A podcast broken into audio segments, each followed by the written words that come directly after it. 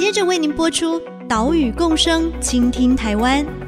本节目由伟创人文基金会赞助。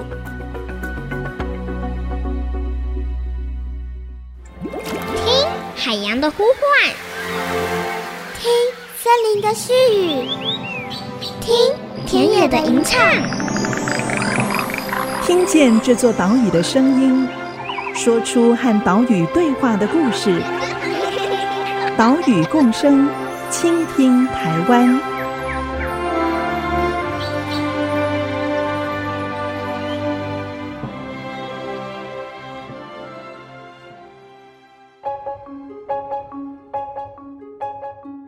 倾听岛屿的声音，挖掘环境的故事。大家好，欢迎来到岛屿共生，倾听台湾。我是袁长杰。我们的节目是在 IC 之音 FM 九七点五播出，每个礼拜三上午七点半首播。除了频道之外，你也可以在 Apple Podcast、Google Podcast、Spotify 以及 KKBox 听到节目。也请使用这些线上平台的朋友记得订阅节目哦。另外，我们先前报道的高美湿地守护陆蟹行动的专题入围了华文永续报道奖，也请大家帮帮忙上网投票冲人气哦。我们在上个礼拜带大家来到澎湖，看海洋公民基金会如何进行珊瑚礁的体检。他们跟在地的潜水业者以及台湾环境资讯协会合作，进行澎湖的珊瑚礁调查，来评估珊瑚的状态。除了体检之外，海洋公民基金会也很积极地进行珊瑚复育工作。他们在小门、小池角还有通梁这些地方种下了珊瑚海田，希望透过努力让海洋更美丽。今天的节目，我们就继续带你来到澎湖的小池角，跟着海洋公民基金会的潜水人员坐船出海，来到海上看他们是如何富裕珊瑚。现在就出发喽！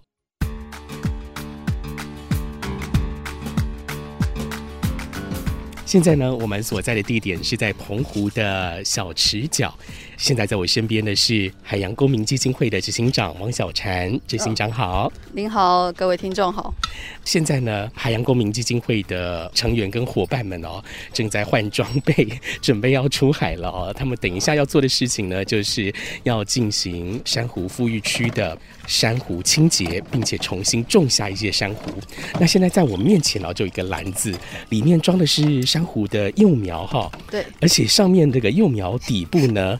是水泥的部分嘛？是不是？对，这是用水泥制作的。嗯，上面有有一些人的名字。嗯，对对对。这些珊瑚幼苗是怎么来的？这些珊瑚幼苗其实是我们的澎湖县政府的水产种苗繁殖场提供的。嗯，种苗繁殖场它其实也是一个环境教育的机构，所以很多民众如果你来澎湖的话，可以有机会的话都可以到。繁殖场来体验这个珊瑚种植的这个过程哦。哦，那上面的名字呢，其实就是我很多我们的民众啊，或是学童，他们到种苗场去学习之后。种苗场就会实际让你来亲手种下珊瑚，就是将这些珊瑚的幼苗种在这个小小的水泥砖上面。是，那上面你就可以留下你的名字。哇，那这些 珊瑚纪念意义、哦、对啊，对对对。嗯、然后这样子珊瑚幼苗就会交给我们现在现场的这些潜水员，帮你把它种到海底。然后有一天它就会变成很大的珊瑚虫。哇，好期待啊！如果是我参加这样的活动，我一定会想说：哎呀，当时候我种的这个珊瑚幼苗是不是有顺利成长了？对，不知道现在在哪里。等一下呢，潜水员们的工作呢，就是会潜入海底，会把这个珊瑚幼苗种下去。对，嗯、我们的海底已经铺了很多的呃水泥砖，那这些水泥砖就可以提供珊瑚一个坚固的基质，让珊瑚可以生长在海底。那这些的小小的幼苗，那么等一下就会透过我们潜水员的双手一株一株的种到海底去了。是，那除了种植之外，你们今天还会有清洁工作？嗯，嗯没错。为什么要进行清洁呢？呃，因为我们这一次的珊瑚其实不是一次性的，我们已经连续种了好几年的珊瑚。那每年的海底其实不止珊瑚会生长，很多海藻也会在这样子的环境里面生长。嗯、尤其我们这附近的海域其实营养很丰富吼。那我们为了确保珊瑚可以在海底长得健壮，所以我们就要预先先把它的竞争对手海藻先清除掉，来确保我们这些珊瑚它能够成长茁壮。嗯，每年海洋公民基金会也都会重新种植珊瑚。嗯，那这个重新种植的目的意义是？呃，我们会其实每年都会有新种的珊瑚，但我们也会持续回去监测我们前几年所种植的珊瑚，因为珊瑚毕竟也是活生生的动物，它是动物，嗯、对，但就像是生物一样嘛，我们种下去了，也不能保证它一定百分百都会存活，所以可能也会有部分的，可能因为海水比较冷，或者是它刚好被人为破坏，或是什么的原因，都是很有可能的。那所以我们会持续监测，如果过去我们种的珊瑚发现有死亡的个体的话，我们就会将它替换掉，让整个珊瑚的群聚是比较完整的状态。目前每年至少都可以新种大约一千两百株左右的珊瑚。哇，其实数量还不小哎。海洋公民基金会这一次要在小池角种下的珊瑚植株，是由澎湖县水产种苗繁殖场提供的。好，这一些都是到繁殖场参观的大朋友、小朋友动手做好的小小珊瑚植株。这一天，由澎湖科技大学的张彦伟副教授带队，带领已经着装好的潜水员，准备坐船，要到池溪渔港旁的海湾内一起潜水下去。要做什么呢？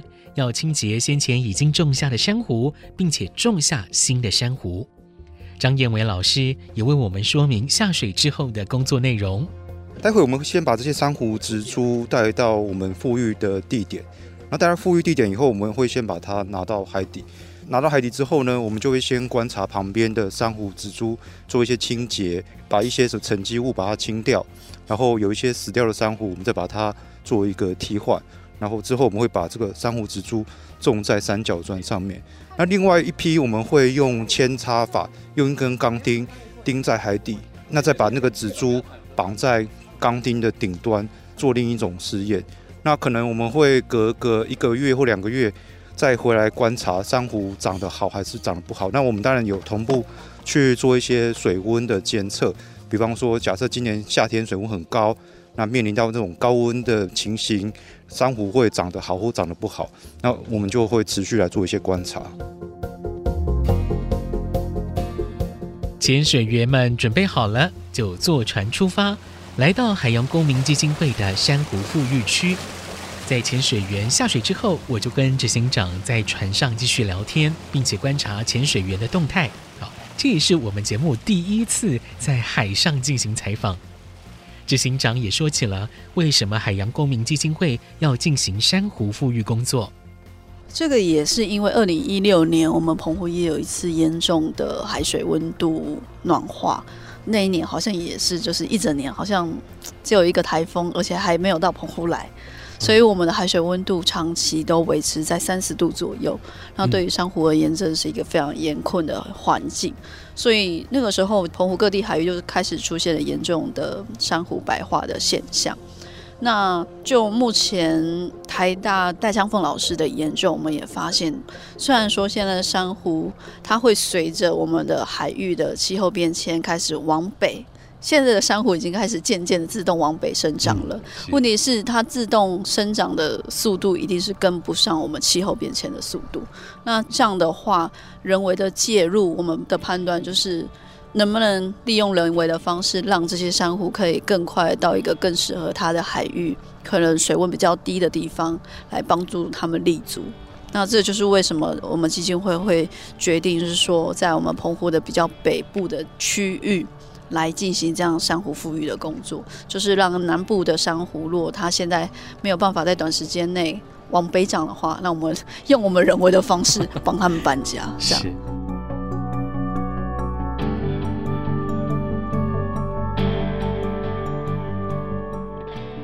这边来科普一下啊、哦，珊瑚繁衍后代可以透过有性生殖跟无性生殖这两种方式。有性生殖就是透过精卵结合发育为珊瑚虫，长成珊瑚的群体。至于我们常见的珊瑚复育，采取的呢是无性生殖当中的断裂生殖，也就是把珊瑚的断枝重新附着在底质上，长成新的群体。海洋公民基金会就是采取这样的做法。这么做的好处呢，是可以快速地增加数量，但坏处就是无性生殖啊，是复制原本的基因。一旦遇上了什么环境大灾难，那么群体恐怕会大量的消失。相较之下呢，有性生殖需要等珊瑚虫发育到性成熟，至少需要五年以上才看得到成果。但是好处就是可以丰富整个基因的多样性。所以珊瑚复育最理想的情况就是多管齐下，先以无性生殖来扩大珊瑚的数量。接着让珊瑚以有性生殖的方式来培育新的个体，也因此啊、哦，复育珊瑚是有很长的路要走。等一下，我们继续带你来看海洋公民基金会富裕珊瑚的故事。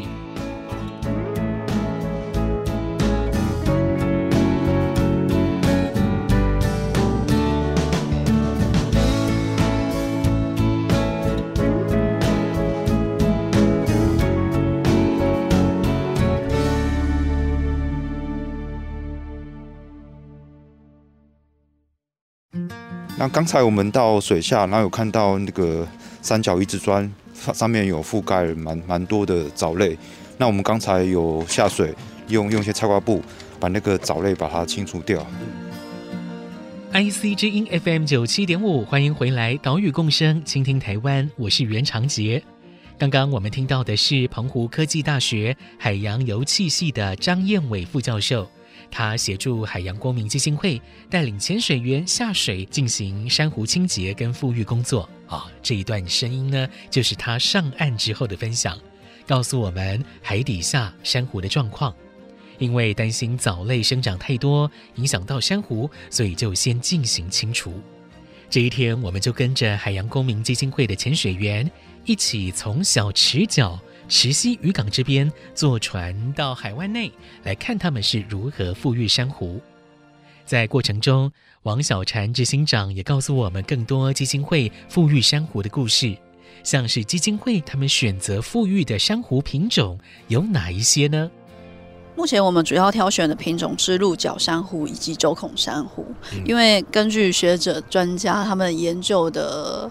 结果呢，我们发现可以将珊瑚分成三个大类。那第一个大类呢，就是它是可以大量拓展的，也许他们会放很多的卵。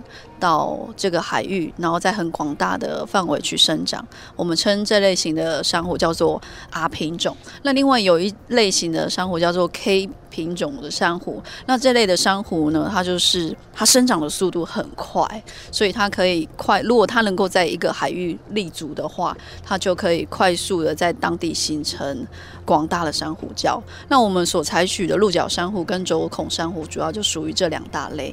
第一个，我们就是希望他们可以。尽快的在这片澎湖北部的这片海域立足下来，也因为鹿角珊瑚这种珊瑚，它的生长速度，如果环境适合的话，它可以长得很快，它一年可能最快可以长到七八公分。这在所有的珊瑚生长速度里来里面来说，相对来说是长很快的，所以这是我们优先挑选的对象。海洋公民基金会挑选生长速度快，而且可以迅速扩展范围的轴孔珊瑚以及鹿角珊瑚来复育。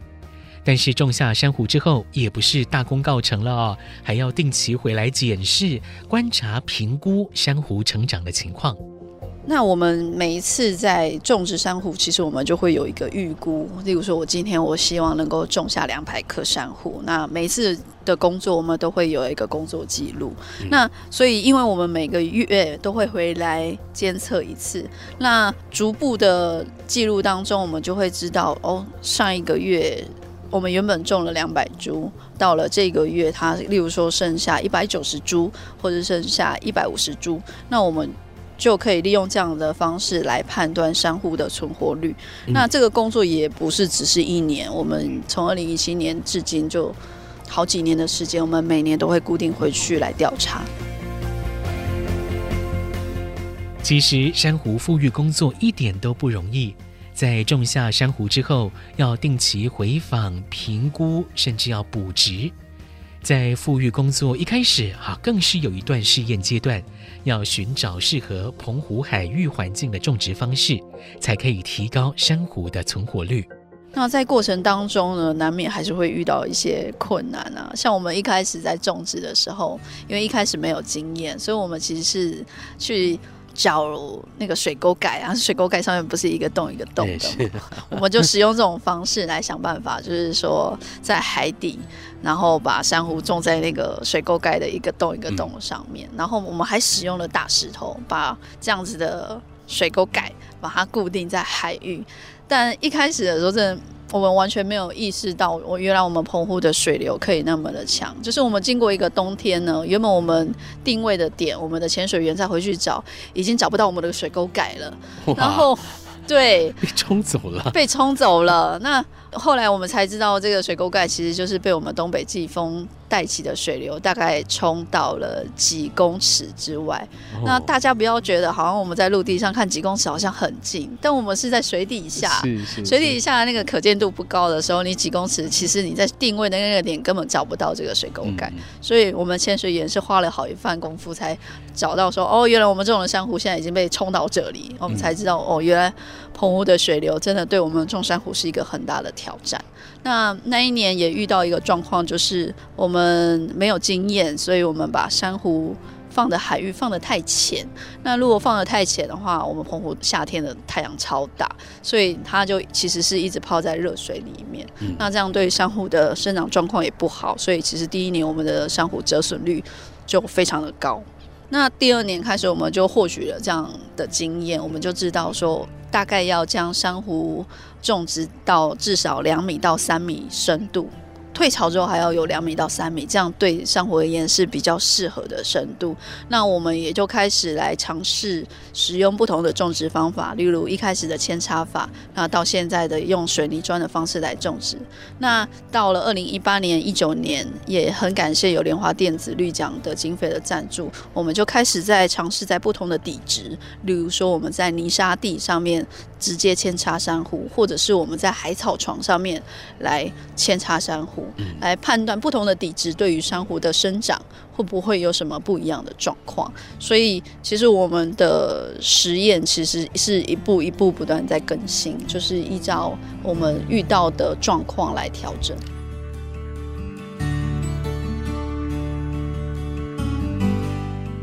海洋公民基金会从二零一七年开始进行珊瑚复育工作，到今年已经是迈入第六个年头了。他们实验了在各种不一样的底质种植与方法，像是用扦插法，或者是用人工移植礁等等。哦，他们最鼓舞人心的结果就是珊瑚存活率从本来的百分之十一，现在已经成长到超过六成，而且种下的珊瑚现在也已经有超过两千六百株持续成长。海洋公民基金会从二零一七年开始到现在，已经在澎湖的海域大概种下了两千六百多株的珊瑚。那这过程之中，难免会有一些呃珊瑚种植后续死亡的过程。那我们也会不断的去进行补植。那目前两千六百株是我们确定有存活的数目。那我们还是会持续的来对他们进行观察跟记录。以人为的力量介入珊瑚礁的复原，即使没有办法回到原始状态，但是富育出足够的群体，可以增加珊瑚的基因多样性。这么做还是可以促进环境来走向自然恢复。所以种下珊瑚，也是为未来的海洋生态种下希望。海洋公民基金会，他们也跟在地的和恒海洋实验学校一起合作，带领孩子为珊瑚富育尽一份心力。那我们的珊瑚种植大概到了第四年，就二零一九年的时候，就很高兴有这个机会能够跟我们西语的和恒实验学校来合作。这个也是很感谢学校的老师，因为他们对海洋教育这一块真的都非常的热衷。那他们就希望就是说我们这样。种植珊瑚的这样的工作可以让小朋友来参与，所以我们就那一年我们就邀请了我们的专员到学校去，嗯，嗯，用比较活泼生动的方式跟小朋友介绍珊瑚是什么啊，为什么现在珊瑚需要拿来种，然后珊瑚可能遇到了什么样的问题。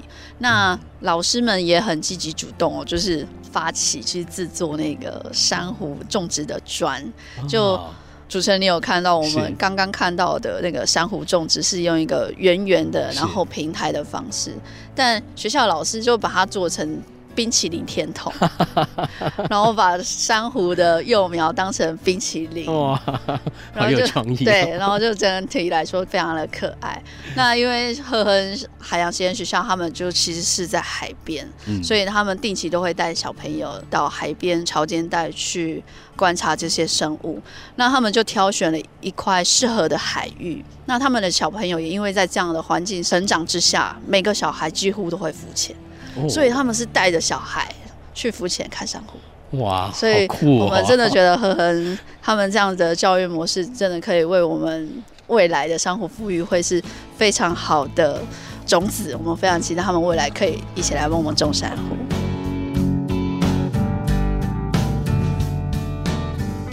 除了全球环境变迁的冲击之外，澎湖的珊瑚还面对家庭废水以及内海污染，跟游戏活动导致珊瑚破坏这些问题。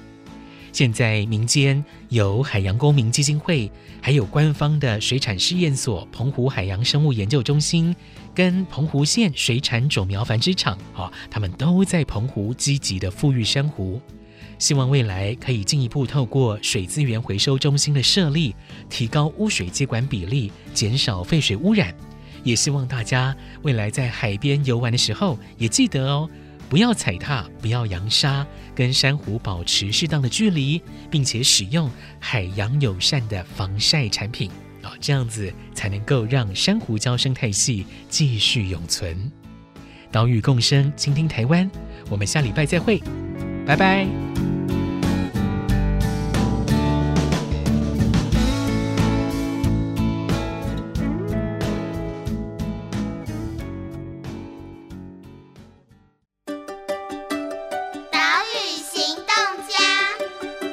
我是海洋公民基金会的海洋守护专员念真。海洋公民基金会关心澎湖的海洋生态与环境。近年来，我们在珊瑚复育路上努力着，希望大家从事水域活动时，可以以穿着防晒衣或防寒衣的方式来代替防晒乳的涂抹，减少使用一点，就可以让海洋的珊瑚多一些喘息的空间。本节目由伟创人文基金会赞助播出，伟创人文基金会。秉持永续的经营承诺，邀请您一同为这片土地发声，促进人与自然的平衡与和谐。